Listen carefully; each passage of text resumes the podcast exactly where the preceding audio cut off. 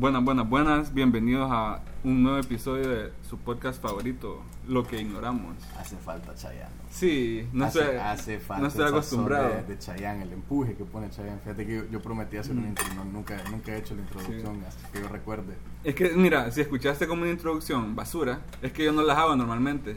Las hace Andrés. Sí. Entonces ahorita estoy cubriendo ahí ese espacio. Sí, No, no es nuestro talento, no es nuestra responsabilidad. No es nuestro fuerte. Somos burócratas, burócratas en el podcast. Sí. Chayanne hace la introducción, solo la hace bien, ¿me entiendes? Ya está pero sí, nos, falta, nos falta sazón a nosotros Sí. para, para hacer la intro, la verdad. Un poquito. Pero bueno, aquí de regreso, primer episodio Con invitado. Un, ah, da un dato curioso, desde finales de abril, comienzos de mayo, no grabamos con un invitado hasta Ok. ahorita. Sí, solo hemos grabado nosotros. Ahí temas Estamos, triviales. estamos- todavía estamos agarrando calor de la- del break que te contábamos que tuvimos como de seis semanas, Sí. así que estamos... Ya ya no entrevistábamos a alguien. Sí, cabal, de ahí no teníamos un Sí. invitado y hoy estuvo bien, bien peculiar la llegada. Uy, estuvo bien accidentada. le, le agradecemos a la, a la invitada los sacrificios De verdad que que, te ha hecho para estar aquí hoy. Sí. La verdad que fue, una, fue toda una travesía llegar acá. No, gracias. Tú una lo, aventura. agradece- lo agradecemos antes de Sí. empezar el podcast porque... No, y, y hemos estado como que unos 10, 15 minutos eh, solo esperando que baje la lluvia, ¿verdad? Sí, sí, Porque sí, era- está tronando en San Pedro Sula. Era tormenta, man. Era tormenta, la verdad. Fijo ahorita, fijo ahorita está llena la 13. Eh, Eso no lo. El Boulevard Juan Pablo, ahorita hay carros parqueados en la mediana. Los, los turismos están en la mediana Por todos lados está corriendo agua. Sí, está corriendo pero esto ya no, ya no nada que ver con la tormenta tropical Bonnie, ¿no? No sé, Sí. no sé. Que yo creí que se iba a llegar el fin de, pero ya estamos miércoles y esto, esto yo creo que es. Tal vez lluvia X. Harina Una nube que andaba por ahí rebelde. Harina de otro costal, o porque- Sí. pero sí estuvo pesada esta lluvia. Sí. Pero bueno. Y, y fíjate que Puta, me voy a disculpar con vos. invitada, No, espérate. Antes me no quería disculpar con la invitada porque vos me ofreciste una, una sombría cuando iba a tu carro. Me da pena, me da pena Y yo le dije, la verdad que eh, cometí un error. Te estereotipé. Como soy mujer, dije, una mujer anda sombría. Ok. Y no andaba sombría. Mira, Entonces, me cometí da- un error y me disculpo. peor, Me disculpo. peor decir Sí. que antes de, que sal- de salir les dije, "Chevo, saca la sombría de mi carro si querés. Pero entonces Sí. me mintió. O sea, No sé, no sé, no porque sé qué me te preguntó, dijo. ¿tenés sombría? Porque Pero yo ya no estaba en el carro bajándome, ya estaba en el carro mojándome cuando te pregunté. Es que él no tenía, él no tenía. Yo no tenía. En pero- ese momento no en ese- tenías. pero es que conseguir sombría era regresar aquí y regresar al carro. Y ya te ibas a bajar, la verdad. Bueno, pero, si no ando sombría es porque no me molesta mojarme la lluvia, así que no pasa nada. Eh, No, es es que- que, es más de la lluvia que uno esperaría Sí. usualmente. pero- Más es que no esperas una vida en San Pedro Sula también, vos. Man, de intensidad, pero parece Sí. que ya pasó. Pero, pero fue como 45 minutos. Sí, Yo no Más ando o menos, sombría en mi carro. Man, yo he andado uno y puedes creer que me, me estuve mojando como por dos semanas. Porque no te Estas dos semanas porque no me acordaba y la encontré en el baúl. Bueno, lección del día. Esta semana, Sí. sí, ca- cabal, cabal. Vamos a Se comprar siente sombría. Más, Se siente más triste así cuando la andas, cuando la andas ahí y no las estás usando. ¿Qué vale una sombría? Man, en la mundial. Ya le acabé de comprar una. no, es vieja, es vieja, pero me costó como 100 pesos ahí en la mundial. man. Ok. No creo que sea una sombría para usar a diario, ¿va? pero Sí. a puro me puede sacar, man. Nunca Sí. lo he usado, dato curioso, nunca, nunca, creo que nunca he usado esa sombría. ¿va? Yo siempre he dependido, la verdad, de las sombrías de mi madre. O de la casa. o cuando llegas como a un, a un lugar y está como el vigilante con sombría y, y te va a traer al carro. Man, salir con lluvia es pesado, la gente se aloca en el tráfico. Sí, se pone empieza a manejar más lento también. No, más lento, pero como más bravo. La Mara te tira el carro y todo cuando está lloviendo, man. Todo el mundo quiere llegar a la casa, ya. es la prisa. Ok, Pero bueno, y sí.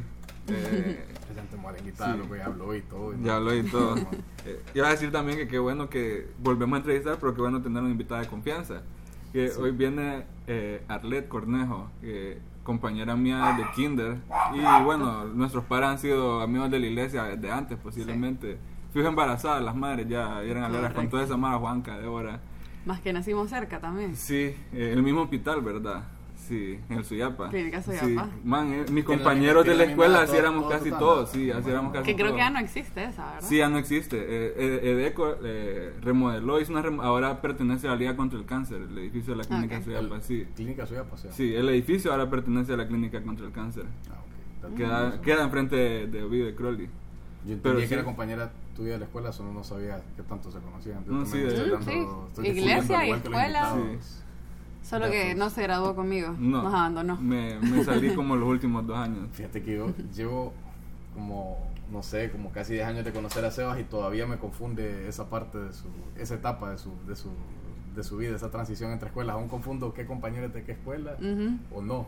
Sí. La, la verdad que todavía hay, hay compañeros que no sé si alguno de tus amigos es de una escuela o de otra. Esa, esa es una de mis más grandes Juanca y confusiones. Ernesto, ex invitados, compañeros con Arlet en la gran comisión. Y de ahí Andrés, compañero en la vida de Crowley. Ok. Eh, Te ahí, de ahí es donde me grabé. So, ahí es que, mira, man, en la gran comisión te grabas de.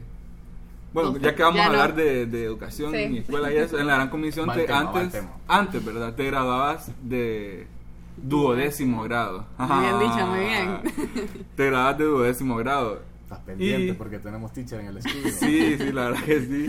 Y yo no quería graduarme de duodécimo grado. Era un año, yo lo miraba en ese momento como un año perdido, loco. O sea, entrar de 19 a la U. Entonces me cambié a una escuela que, que pudiera salir un año antes. Es que si, Entiendo. si los planes son estudiar en el país, en donde estás graduando, pues no, no vale la pena estudiar un año más, un tercer año de Sí, bachillerato. o sea, vos, y, vos sos un grado. 19, yo entré de Sí, 19. vos sos un grado arriba de nosotros. O sea, si hubiéramos estado en la misma escuela, vos sos un grado arriba de nosotros, pero yo, pero nos grabamos al mismo tiempo. Pero ustedes dos, vos y Arlet, sí se grabaron al mismo tiempo. 2013. Sí. 2012.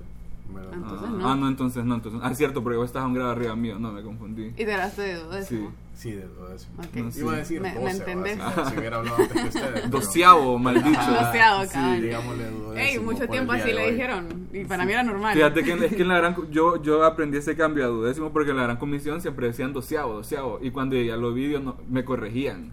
Entonces ahí Pero ahí aprendí no a había decir. duodécimo.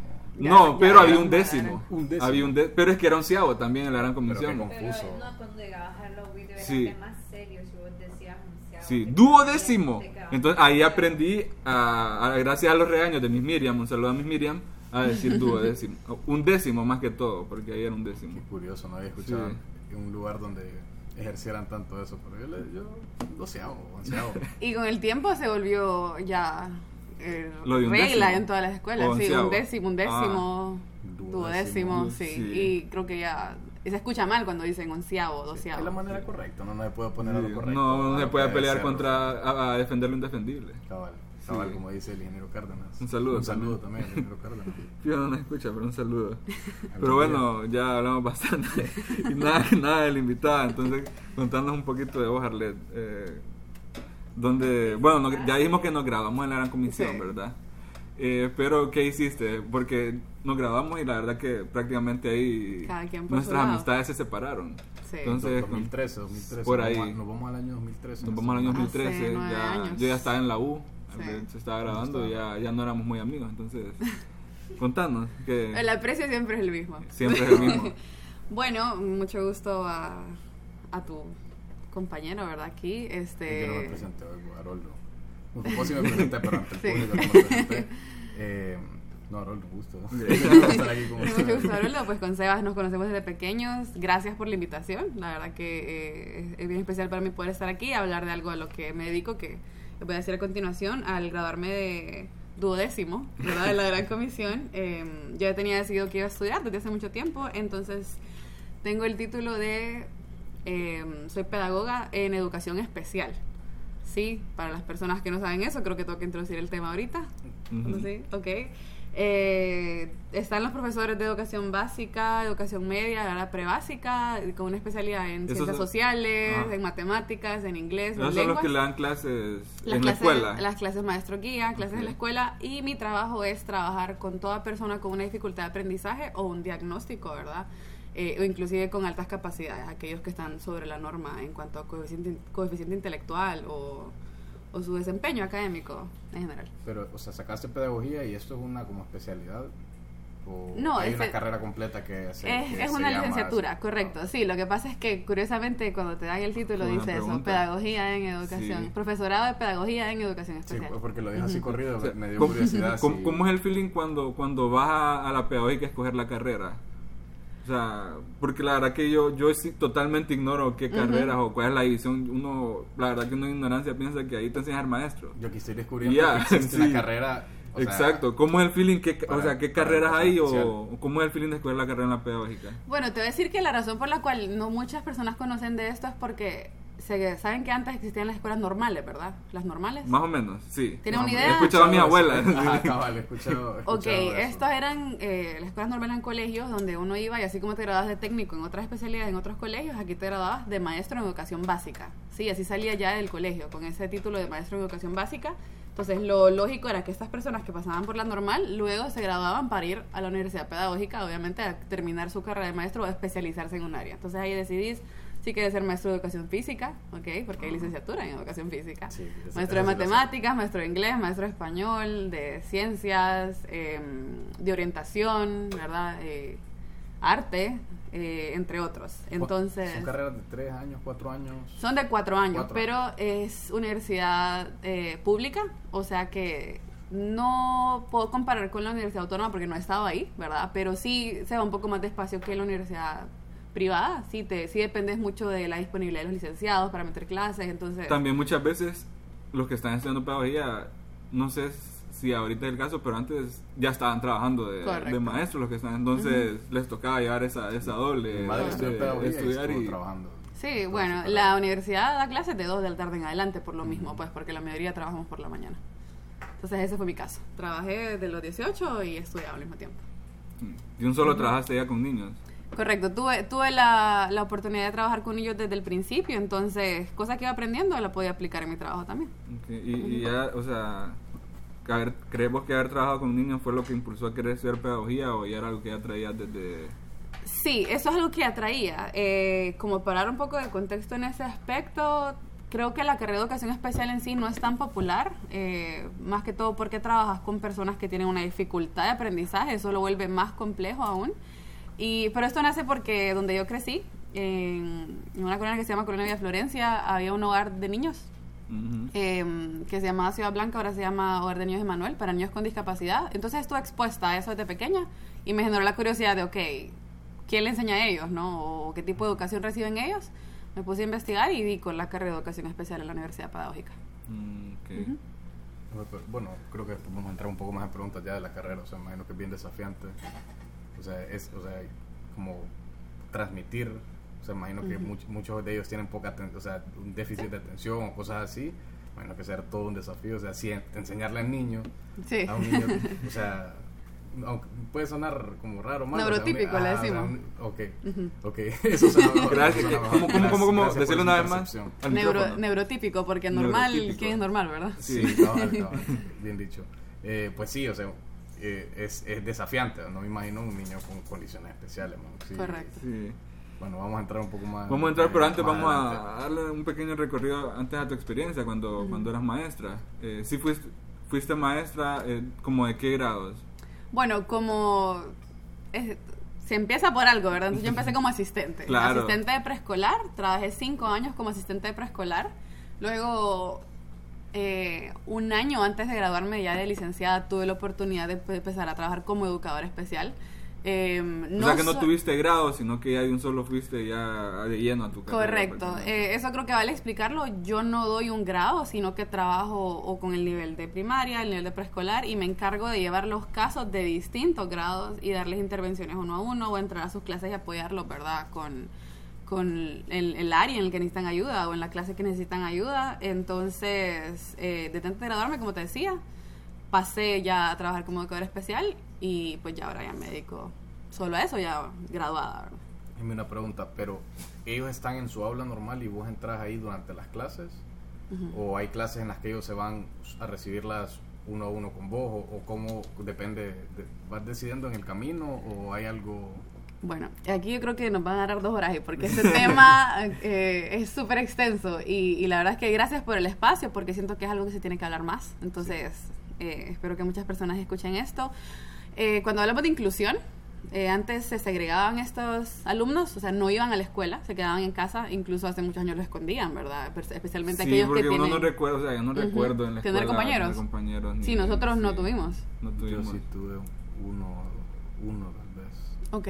Sí, pero no, o sea, no recuerdo que fuera un caso tan extremo, pero sí recuerdo que él como lo llevaban, a, o sea, aparte, como la, creo que era la psicóloga de la escuela o algo así, lo ayudaba Ujú. él en sus clases y cosas así. Y qué bueno que mencionas eso, Harold, porque entonces ahí pasamos a la siguiente parte. De segregarlos, que los hacían a un lado, pasamos a la integración. Los matriculaban en la escuela, pero no recibían las clases con ustedes, por ejemplo, sino que lo llevaban a un espacio aparte. Y esto funciona. Claro que sí funciona porque se le está dando la oportunidad y se le da atención especializada y personalizada. Pero nuestra meta como educadores especiales es que haya inclusión. Y sí, es eso. Están en el aula con los, sus compañeros. Obviamente hay adecuaciones curriculares, porque así se le llama, ¿verdad? Esas, eh, agarras el currículo, agarras la planificación de la maestra y lo adaptas a las necesidades del chico o al nivel en el que está académicamente. Y entonces él trabaja en su clase con sus compañeros. Ya si son casos un poco más severos que necesitan una atención más personalizada, los puedes puedes hacer el pull out que decimos, no, los extraes de su clase, trabajas con ellos para reforzar ciertas habilidades y los y vuelven a su clase, ¿verdad? Siempre todo eso con autorización de los padres, obviamente. Pero no, o sea, en ningún momento hacen como un hecho que él va a estar en otra aula. O sea, lo hacen en, en ocasiones que lo meritan, básicamente. O sea, Sí. ahí la idea es que el resto del, del, o sea, del tiempo él esté normal en su, en su aula. Correcto. Eh, eso es otro, eso es una buena pregunta porque cuando los niños están pequeños, de preescolar a cuarto o quinto grado, eh, creo que los demás compañeritos lo ven, van viendo que él sale, que él entra, tal vez hacen un par de preguntas, pero creo que en, muchos casos ellos entienden, ok, a, a Juan, a Pedro, ¿verdad? Ocupa ayuda en esto y por eso mi hija le, le ayuda. Ya cuando estamos hablando de secundaria, sí se tiene que hacer una, una sensibilización previamente, decirles, ok, su compañero va a estar trabajando conmigo, vamos a sacarlo de su clase, por favor respeten eso, porque obviamente ya nos encontramos con la adolescencia, ¿verdad? Que a veces hacen chistes de mal gusto, cosas así, y discriminan, entonces eh, depende, depende de las edades. Sí.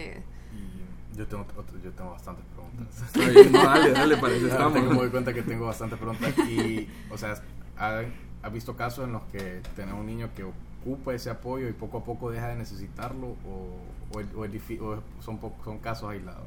Eh, mira, sí, sí hay diferentes tipos de casos, porque como te digo, te puedes encontrar con, con diagnósticos severos, Ujú. ok, ¿verdad? Eh, déjame mencionar, por ejemplo, una persona con síndrome de Down.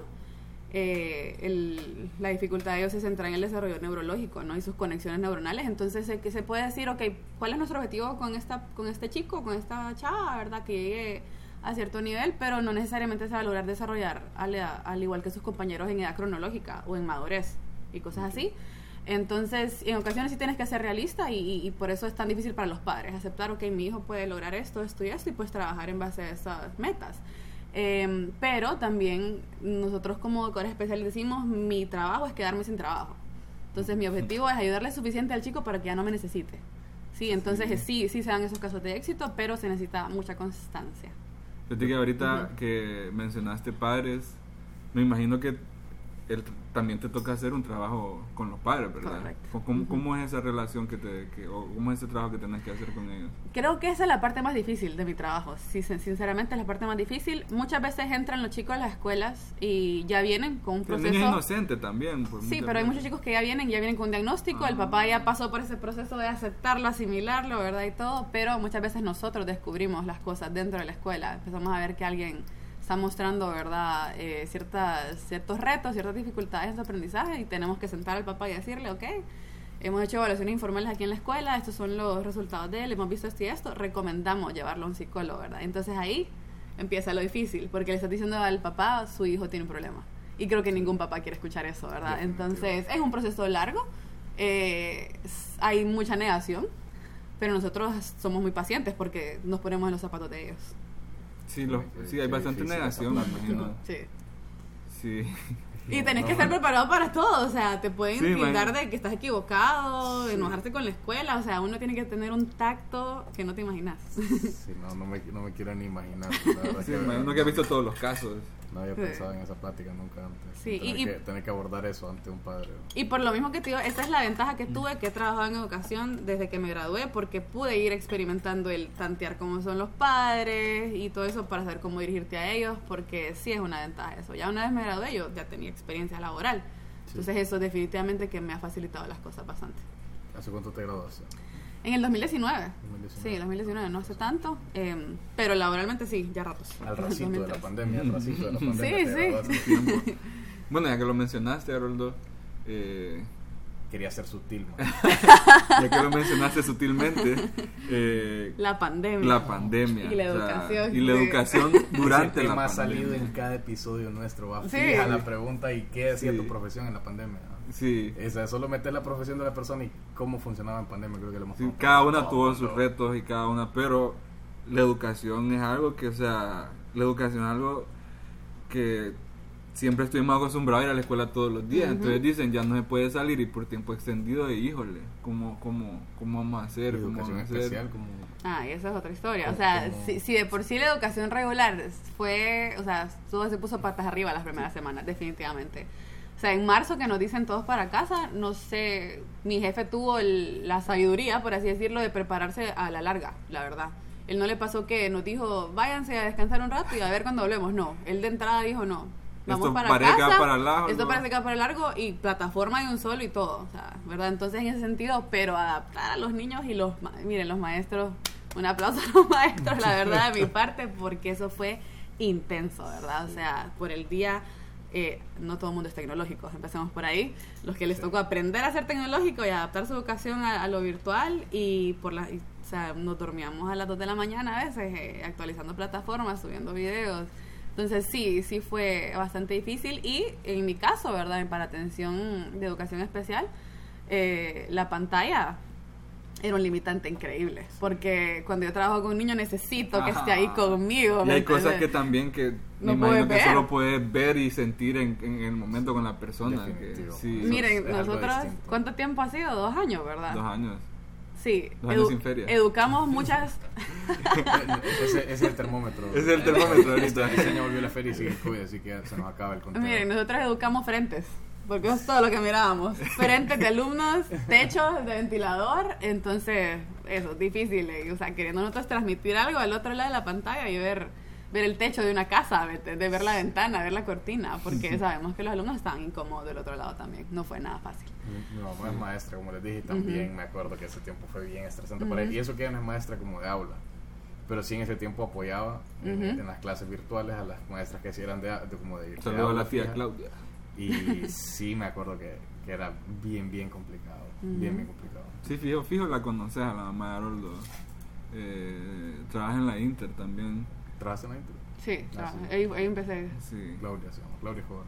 ¿Sabes ¿En qué nivel trabajas? Yo traba- En pre- trabajo en preescolar. Ah, no, ya está en, está en primaria. sí. Dato curioso de la Inter, como es tan Ah, grande, sí, es si trabajas en preescolar no conoces a los de primaria, Sí, secundaria es que uno, como piensa en escuela, en escuela normal, ¿verdad? Que Que todos no se solo- conocen. nuestro edificio, tiene un solo chorizo, sí.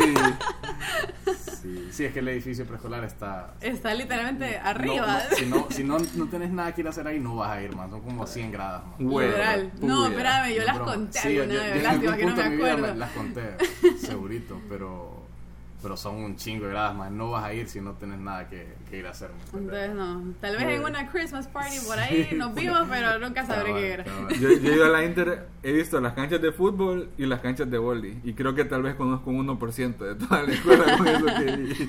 Sí, en las canchas de, bueno, en las canchas de fútbol para arriba está preescolar y después como por- si seguías para el otro lado en vez de las canchas ahí estaba Ok. lo demás, así que estaba Ah, bien sabe. largo, compa. Sí. No iba a ir. Pero bueno, eh, continuando, Arlet, sabemos que los maestros o sea, tenían que planear su, su clase y de ahí dar la clase online, un maestro para cada grado, imagino que era como una reunión Zoom de oficina el maestro ahí. Pero, ¿cómo era tu caso en especial? Que vos no llevabas, dijiste que no llevabas un solo grado, ¿verdad? Sino que te toca ver varios. Entonces, ¿cómo era tu caso?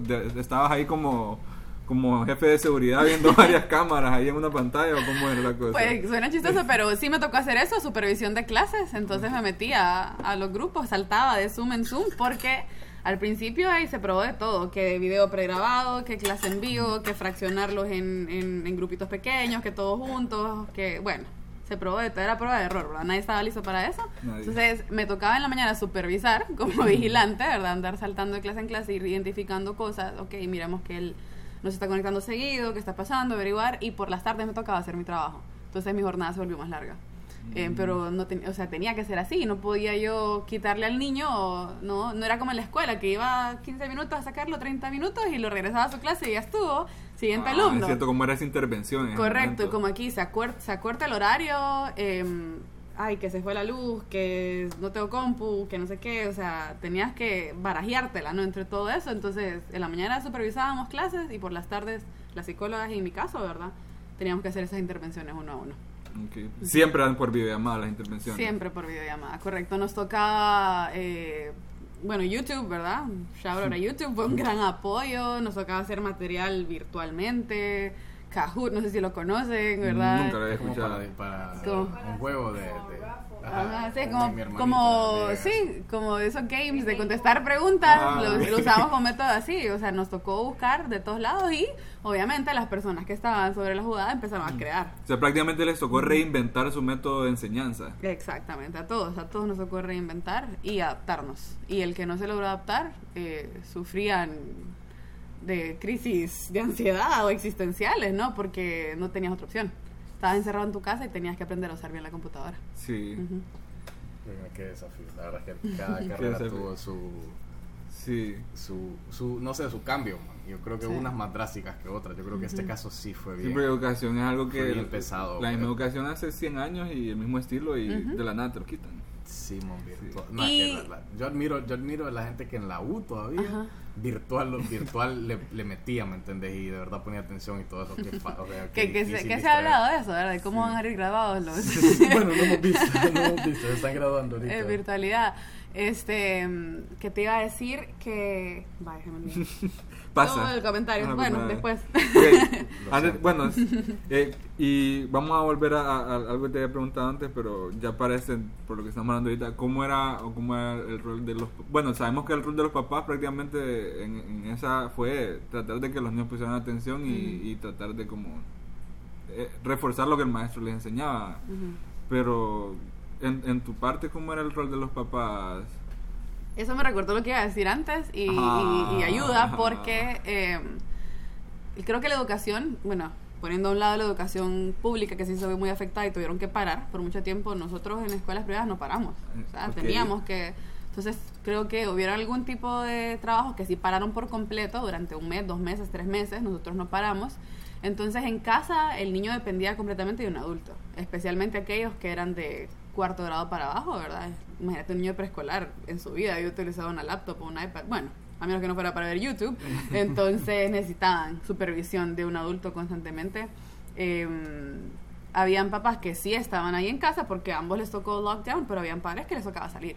Porque Sí. eran médicos, porque trabajaban en, en cosas que no pararon, ¿no? Entonces, ¿Y quién supervisaba? bueno, muchos nos hicimos amigos de muchos abuelitos y abuelitas, eh, ayudantes de la casa, empleadas domésticas, les tocó. ¿verdad?, a ponerse al día con todo lo que era la plataforma, con Zoom. Y lo bonito de esto fue ver, seis meses después, los niños ya no ocupaban ayuda, desde los más chiquitos. Mm, Ya no necesitaban buenísimo. ayuda, sabían meterse a su correo, ver el link de Zoom que necesitaban, meterse a la plataforma, darle clic y se conectaban solos.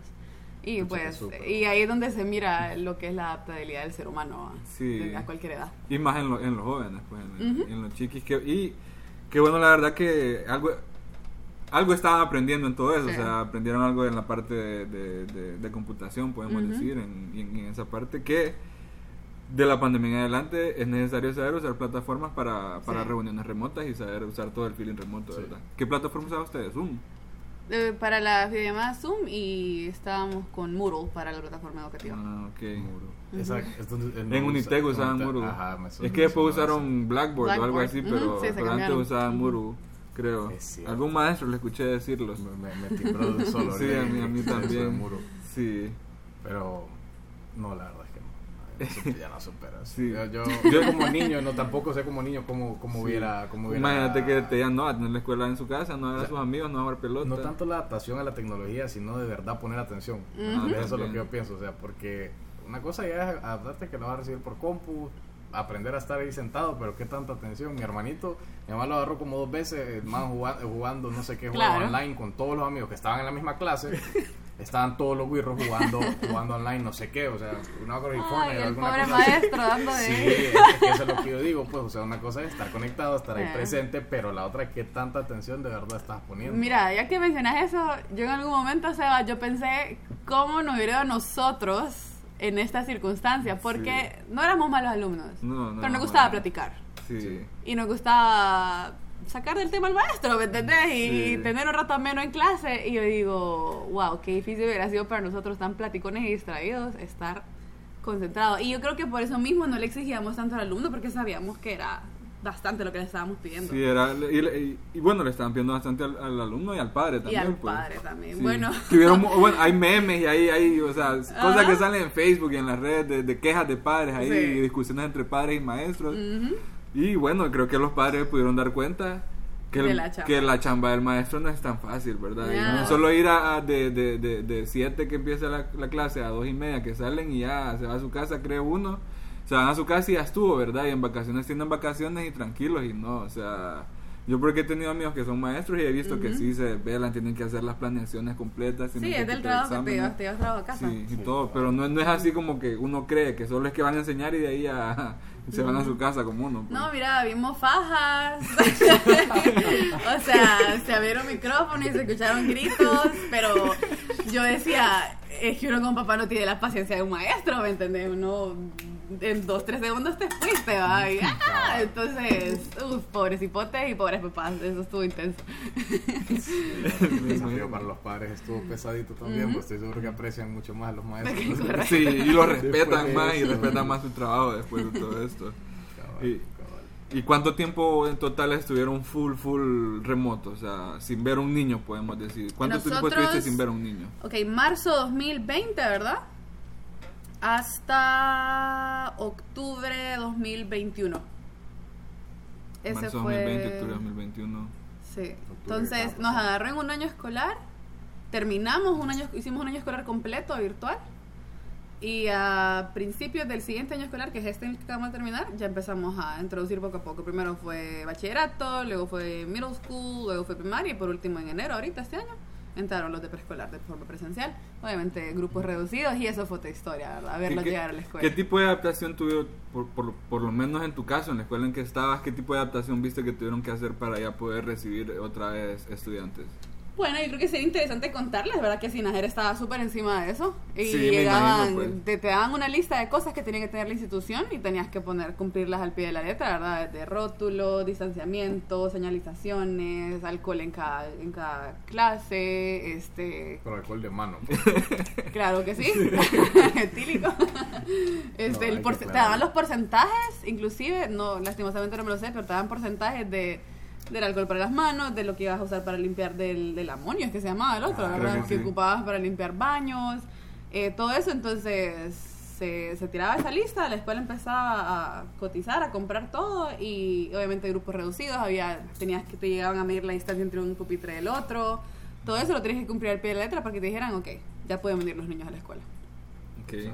¿Te tocó algún rol a vos ahí Sí, nos de, de tocó. chequear ahí o de, de algo? Sí, nos tocó, pues. eh, yo soy parte del staff administrativo de mi trabajo también. Ah. Entonces nos tocó pensar cómo se iba a hacer. eh, pues cotizar, llevar a cabo todo, comprar las cosas y instalar y estar firmes cuando llegaron los de Sinajera, decirles todo bien dicho, ¿verdad? Para nadie meter la pata. Sabemos que en esas listas que normalmente requisitos que el gobierno siempre viene algo tonto. O sea, algo que... ¿Qué, qué te acordás vos de esa lista que decís? Déjame pensar. Que decís, ¿esto qué ayuda? Ajá, o ¿Qué cabal. atrasa? ¿O en qué? Déjame pensar. Es que mira, en ese momento todo el mundo tenía miedo. Ah, yo y- creo que y nadie había lo ignorancia, miraba. había Ajá, ignorancia colectiva. Nadie lo sí, miraba sí. tonta. Después quedas como, qué bruto, ¿no? O sea, me bañé en la cierto. pila un par de veces, o sea, que- ¿me entiendes? Después uno queda así. De las primeras veces que salieron al súper, no sé si les pasó. Claro. Fue la sí, primera vez ¿no? con Y dejar las chanclas afuera sí. y todo el rollo. No, a mí me bueno, en tu casa era más estricta que la Sí, mía. eso yo sí, tenía un protocolo de loco. En mi carro, en la casa, yo fumigaba el teléfono, la laptop, toda onda. No, a, mí- a mí en serio, pero es que salí yo. Yo fui la que le tocó ir al súper en mi casa, ¿verdad? No sé por qué me eligieron a mí, no quiero pensar mal, ¿verdad? La que quisieron exponer. me bañé en la pila y no me dejaron entrar a la casa. Me pusieron a bañarme en la pila para entrar, para quitarme el virus que traía en el pelo, yo no sé. y todo eso. Eh, pero creo que algo que me pareció gracioso era la cantidad de basureros que pidieron. Eh, no sé qué piensan ustedes de lo de caminar por un lado unos y por el otro lado otros. Eh, creo que tiene sentido para evitar la aglomeración. Creo que los asiáticos hacen eso.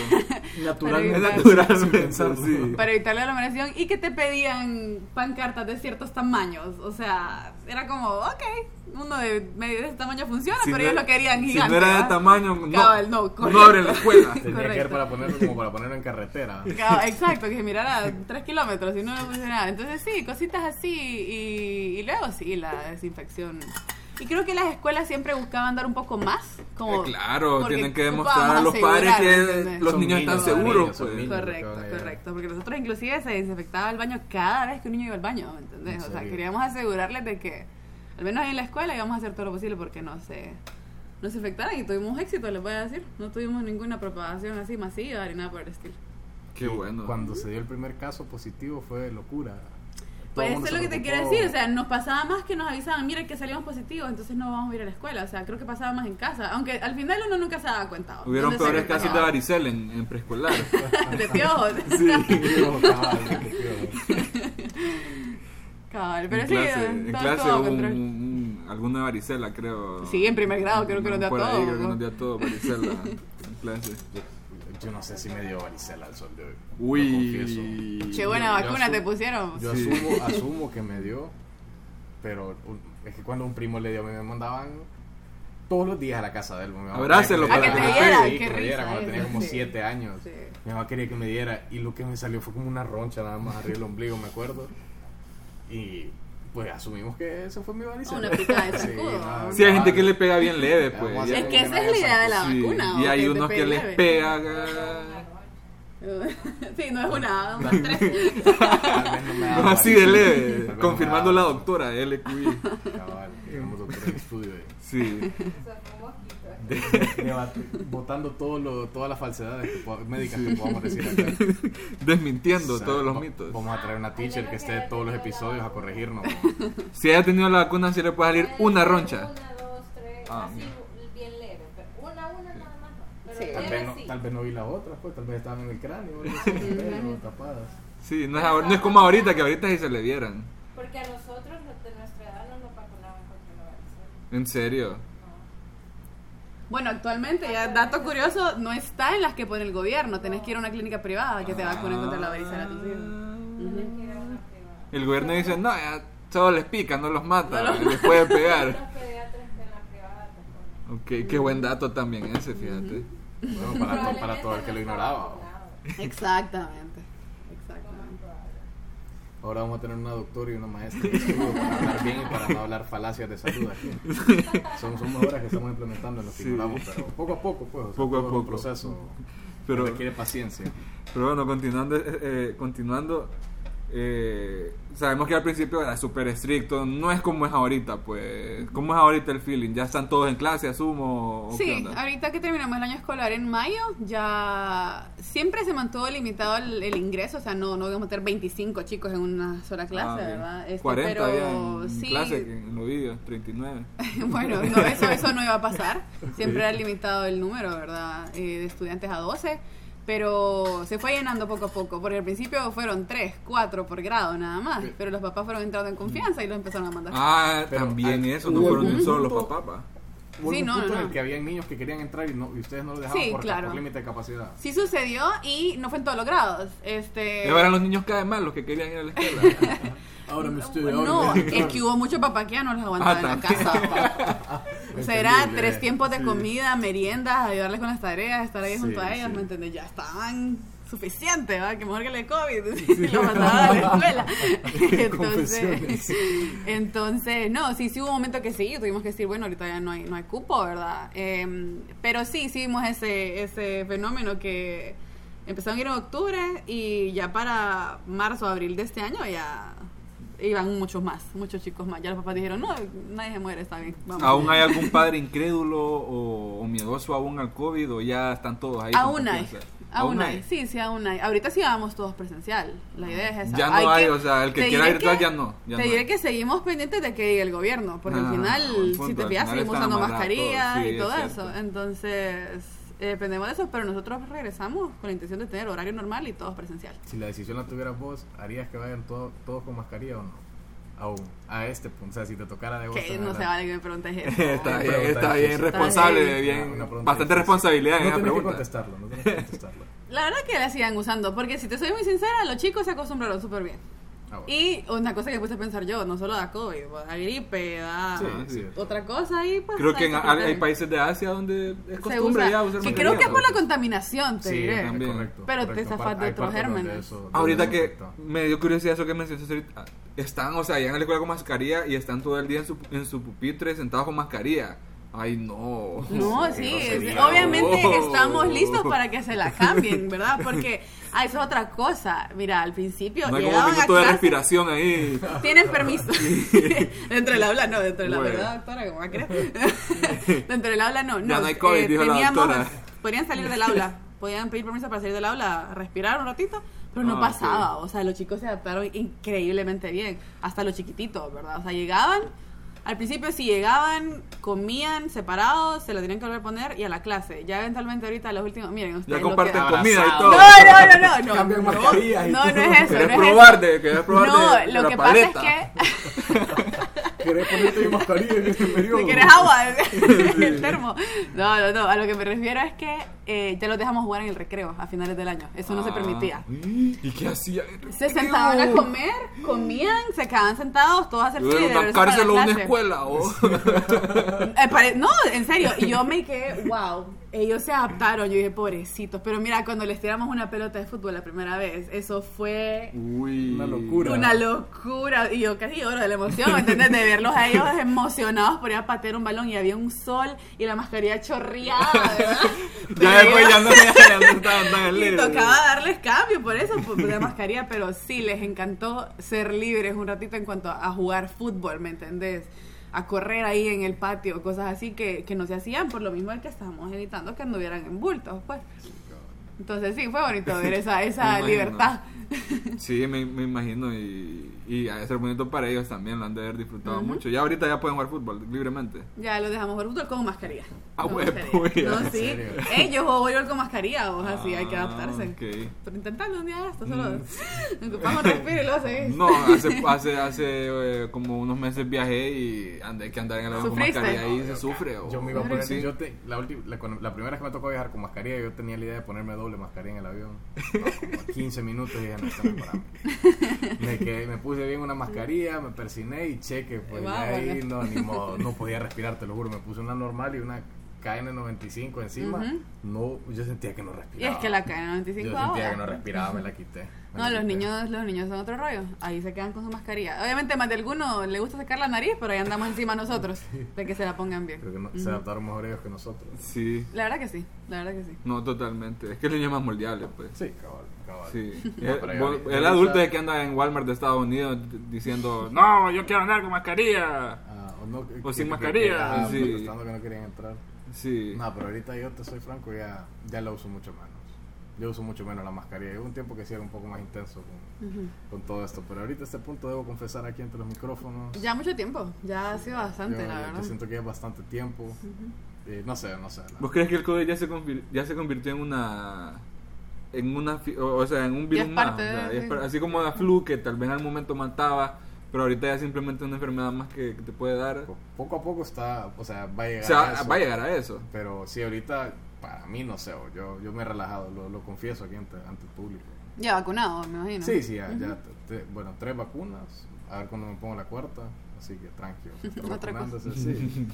La siguiente dosis, la que, la que viene. en la escuela exigen carnet de vacunación Eh, cuando ya tenían la edad, obviamente sí, pero... Ah, es cierto que ya es Ese es otro detalle. Ahorita 5 en adelante, pero... Eh, sí, no fue como, como cuando empezaron a ir, todavía no se podían vacunar menores de 18, entonces no era obligatorio.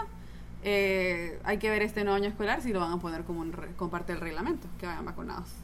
Sí, hay muchos padres que se ven que no quieren vacunar a los de 5 años, por ejemplo, tienen sus, sus mieditos y cosas así, entonces creo que sería injusto exigirlo. sí. Con tal usen las medidas de bioseguridad que sabemos que pues han funcionado, no tenemos problema.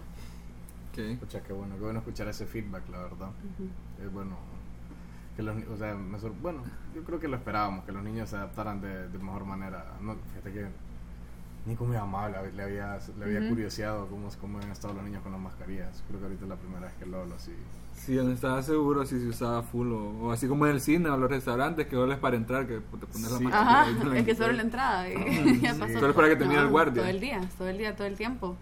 Y yo creo que ahí el, el, el niño aprende mucho por lo que le modeles. Entonces, nosotros como los adultos que estamos alrededor también, ¿verdad? Con el comportamiento que esperábamos que ellos tuvieran y así Sí, no había ejemplo. problema. Ujú. No había Pero problema. bueno, Pero eso, eso ha ver. sido, eso ha sido en los últimos dos años.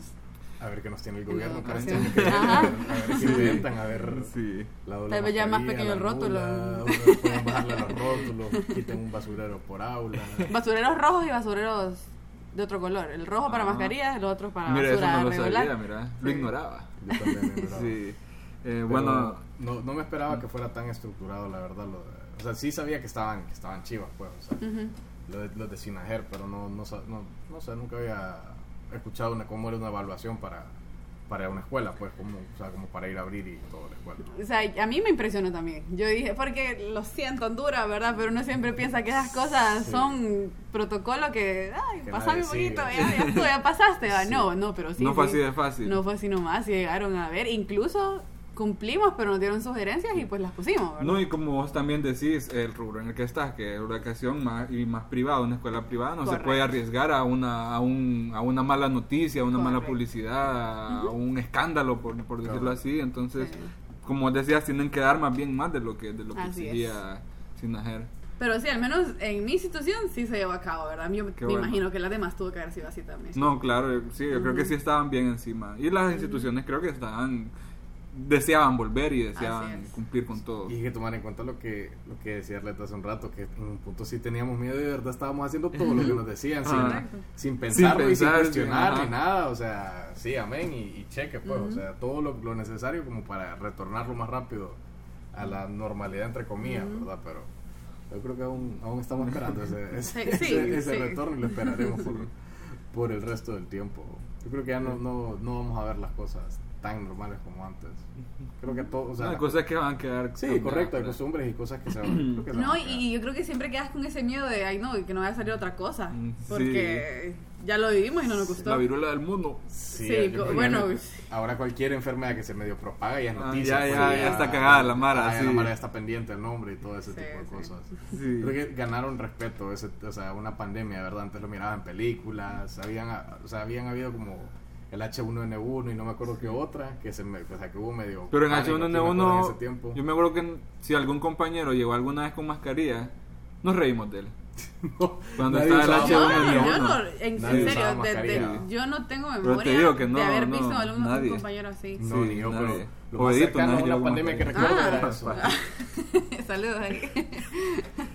No, con mascarilla, nada que ver antes, pero sí el H1N1 me acuerdo que hubo un poco como de pánico ahí, que Sí. se propagaba bastante, que no sé qué, pero nunca se mencionó la mascarilla, ni había nadie con mascarilla, nada que ver. Pero ahorita sí.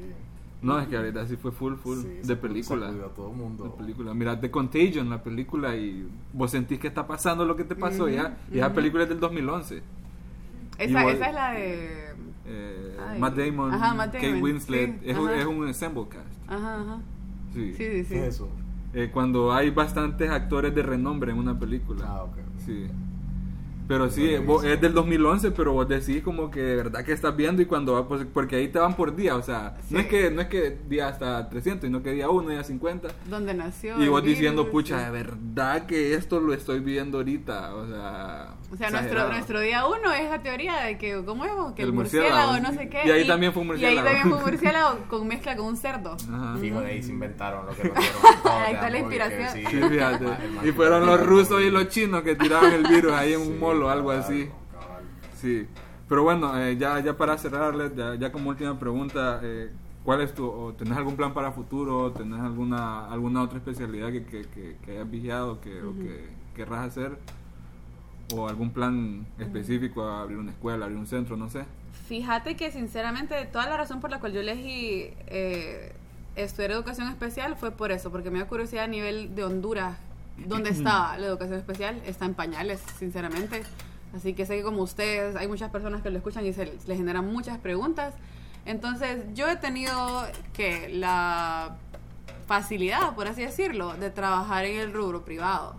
Pero justamente ahorita como un dato, eh, ustedes saben que para trabajar en las, en las públicas los maestros concursan Sí. para conseguir un puesto. Correcto. Como educadores especiales no tenemos puesto en el nivel público. No, O sea, existe, existe. o sea, Hay un aún no son determinados por el gobierno. por Correcto. Hay un departamento de orientación, pero ahí entran los licenciados en orientación educativa. Entonces, ahorita yo creo que tengo como objetivo, junto con mis colegas, darnos un lugar eh, en la educación pública, porque en la privada pues ya entramos, ¿me entiendes? Ya estamos, ya es una exigencia, pero en la educación pública hay que hacer algo al respecto para que por lo menos haya un educador especial por centro educativo. Siempre no todos pueden, y no todos pueden, pues.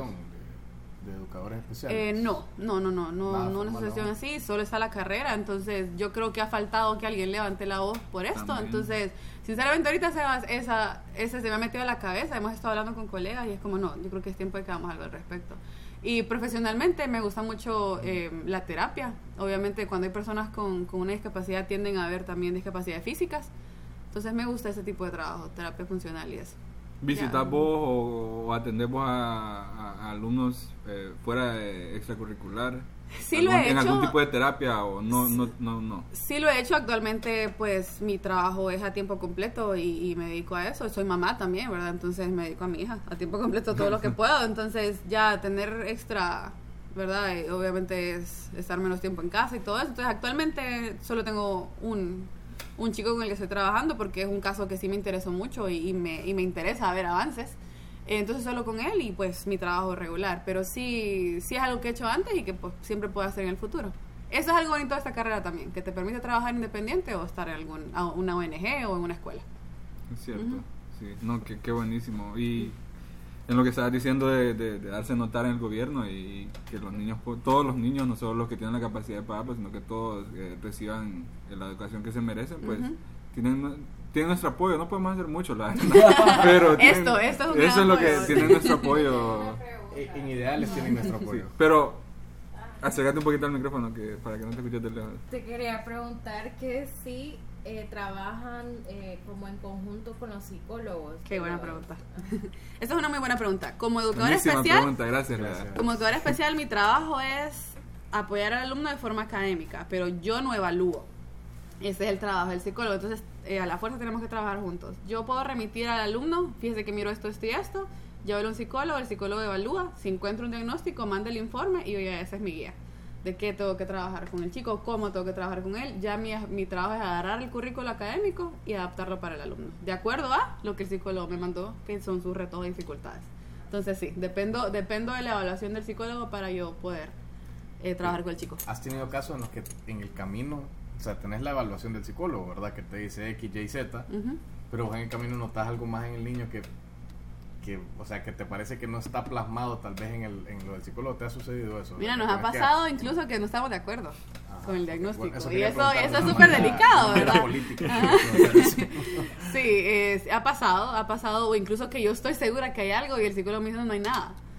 Entonces, pues no, obviamente todos nos equivocamos en nuestras carreras, hay diferentes tipos, ¿verdad?, de profesionales y todo, pero creo que cuando uno está seguro y tenés ese gut feeling de que tenés la razón, insistí. Y nos ha pasado por dicha de que insistimos y sí, encontramos al final el núcleo del problema porque hay muchos, hay muchos trastornos o dificultades o, o condiciones que no se encuentran tan rápidamente o son día confundidas. día, ¿verdad? Que- que O son confundidas. Lo más que te dicen, no, eso es un déficit de atención, pero usualmente hay otra cosa. Autismo, hay diferentes niveles de autismo también. Entonces, es lo que te digo, es un.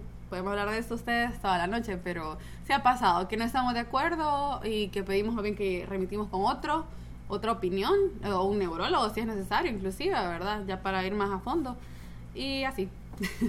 Interesante. Sí. Muchas gracias a la, la doctora por la pregunta.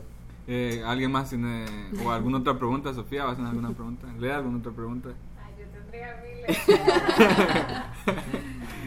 Bueno, ahí- Estuvo buena la pregunta que hiciste, la Sí. verdad. Sí. De que te da curiosidad.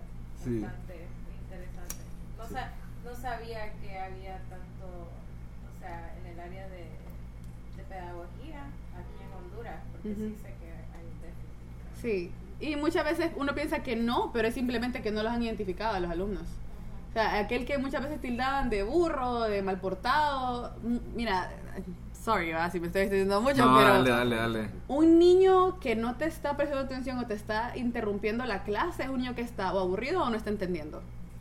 O hay problemas emocionales, esa es otra cosa, y que el aspecto emocional hoy en día se ha vuelto súper importante y la ley, hay una ley inclusiva, eh, hay una ley de equidad para las personas con discapacidad. O sea, ellos tienen leyes en Honduras y mucha gente ni No, sabe. Ignoraba completamente. Sí, ahí, busquen en internet ley de equidad para las personas con discapacidad. Ellos tienen ciertos beneficios que les tienen que dar en todos lados donde vayan. Por ejemplo, lo de las rampas en los edificios, ¿verdad? Lo de los estacionamientos. Las nuevas colonias ya tienen que dar rampas de Des- todo. descuentos inclusive en muchos lugares, pero esa es otra cosa. Yo quiero que las- los restaurantes, las tiendas estén educados a cómo atender a estas personas. Pero ahí vamos a ver cómo hacemos. este, pero sí, muchas veces eh, se categorizan mal a los chicos y es porque hay algo más que no se ha identificado. Entonces, por eso es que la importancia de que haya una educadora especial o psicólogo en cada centro educativo. Pues, O que- ambos. o, Y ya o, si deberían de está el double threat, sí. mucho mejor, ¿verdad? Porque se trabaja de la mano. Pero sí, sí pasa mucho eso, pues que es que simplemente el chico no, no se sabe cuál es el problema. Llegan a la universidad y pues ¿qué pasa cuando un chico ya adultos que les cuesta salir adelante? Porque no han sido atendidos correctamente ni han recibido lo que merecen.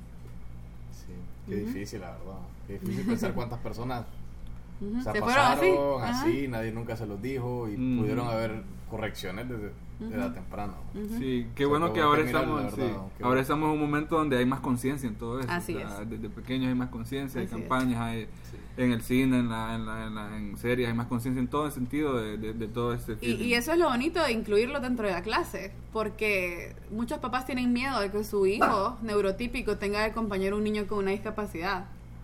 Eh, pero no, créeme que es un beneficio más bien para todos sus compañeros. Aprenden pues de empatía, de respeto, de no se sensibilizan y el día de mañana que se encuentren con una persona como su compañero, lo van a respetar y lo van a tratar bien. Entonces es otro rollo. Es bien Sí, bonito cierto, verlos. que es buenísimo feeling- eso, ese que vayan normalizándolo. Yo por eso tengo que me acuerdo que había un compañero nuestro que tenía, o sea, que así, y había ese feeling hacia él, o sea, como Ujú. que, no sé, pues, o sea, nos, como que entendíamos sin que nos dijeran, ¿me entiendes? Así Ujú. entre los niños, o sea, había como cierta empatía, cierto, un trato, no sé llamarle distinto, pero sí, sí éramos como más, o sea, no sé, no sé cómo explicarlo. Era, era distinto, era- éramos más empáticos con él que con, Sí. con un niño. Es un beneficio para todos los que están alrededor de una persona con discapacidad. Se aprende y te forma y te hace una mejor persona. Así que, papás, no se metan esos rollos. No, buenísimo, Arlet, gracias, de verdad que gracias, por haber No- venido. No, esperaba un tema así tan, tan detallado como te digo, Sebas no nos había dicho la sorpresa. Yo no estaba seguro tampoco. de- No, de y- la educación espacial se va. de la- Qué admirable porque cuando vas a elegir la carrera es como que te digan que es fácil o que es difícil y vas a elegir, o sea, de en el camino, eso, es sí. de las que se sale gente en el camino. Sí, Porque te exponen y te das cuenta si sí o no.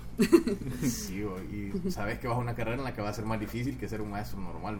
Sí, son Sí, diferentes retos. Sí, mi respeto y muchas gracias. Gracias No, por gracias tiempo, a por el sacrificio. de- Gracias por la mojada que te pegaste en también. la tormenta. la verdad es que No, gracias a ustedes. Gracias a ustedes por el espacio y, y- No, y, y decimos que la mansión va a comprar una sombría.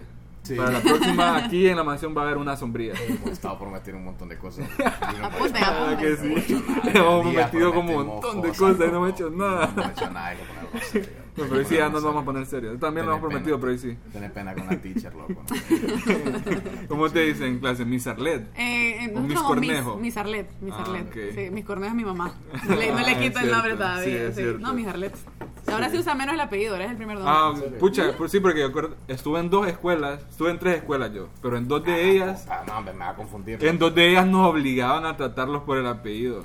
Y ni Es aunque que- supieras el nombre de pila y ni, ni que, mi- ah, digamos, había un Mr. Jorge, pero ya lo conocía desde antes de Mr. Jorge, pero ahí Mr. Higueros. Es que mira. Sebas, un dato es que gramáticamente o correctamente el Miss o Mister va con el apellido. Ah. Así es lo correcto. Nosotros es que lo hemos... Se están ok. alocando Eva y Emma en este momento. claro. Ya para cerrar, ya, ya se cansaron de escucharnos. O sea, no es correcto ponérselo al nombre. No, no, lo- pero decir no se van a acostumbrar los chicos, Miss Arlet, Miss Mr. Ah. Sebastián, pero no, lo correcto es Mr. Mr. es para el apellido, Mr. Ok. Figueroa en Prefix, este por caso, Miss así. Cornejo, correcto. Ajá. Ok. Ah, es para los que no, No, que, sabían. no, si, si ignoraba eso, ahora lo sabe. Ahora lo yo ignoraba. no, ella salió de la ignorancia de manera redonda. ¿no? ¿Vos preferirías ser Mr. Haroldo o Mr. Salguero? Mr. Haroldo suena un poco más como... como Más accesible, ¿verdad? Sí, más- sí. Sentí que te a pueden los- contar un poco más confianza Ajá, los, como- alumnos. Me espero que me cuenten una historia más si vienen y me dicen Mr. Haroldo que Mr. Salguero. Ah. Mr. Salguero me vienen a preguntar algo. loco. De Si me clase. dicen Mr. Haroldo me vienen a contar algo ahí, como algo, Ok. algo privado. Así, Chambre, chambre, así. Sí, no, pero qué bueno que se modernicen también las escuelas un poquito ahí. No, Pero bueno, gracias. gracias por venir, Albert. Gracias a Eh, ustedes. Las redes, Sebastián, nos va a compartir. Yo no me he comprometido con eso nunca. Bueno, eh, eh, no, hay, una, hay un dilema, hay un tema por decir las redes. Aquí solo yo me la sé, de todos. De memoria. Sí, Solo- de- él- de- yo no me la los sé de demás no se memoria. la saben. Y en Twitter, arroba el ignoramos. En Instagram, lo que ignoramos bien bajo. En Facebook y en TikTok, tenemos TikTok, lo que ignoramos. Eh, muchas An- gracias por escuchar. Antes de cerrar, ah. sí, antes de cerrar, eh, eh, un saludo a la mamá de Andrés, que nos recordó que el episodio pasado fue el episodio número Ey, 50 y, no cue- y ni sí, cuenta nos dimos, loco. Ni cuenta nos dimos y se- somos felicitándonos. Un saludo, ¿verdad? Sí, a la mamá de Andrés. Gracias. Eh, gracias por escucharnos siempre y a todos los que nos escuchan en este 51 episodio. Vamos a fingir que ese fue el 50. Vamos a- sí. Felicidades, Sebastián. Gracias Felicidades a ustedes. felicitación, Gracias. 50, así- ha sido. Ha pasado rápido el tiempo, la verdad. No, no lo hemos sentido. Tuvimos una pausa, como te contábamos Sí. y todo, pero. 50 sentadas hablando, pa. Sí. Pa. Y aprendiendo. Pero, aprendiendo. Saliendo de la ignorancia. Aprendiendo mientras hablamos pa. Aprendiendo y gozando. Hoy sí, gozando. Sí, pero bueno. Ya, fue ya Sí. nomás, ya. Gracias, Arlet. eh, gracias a todos los que nos escuchan. eh, y Goodbye. bye. Gracias.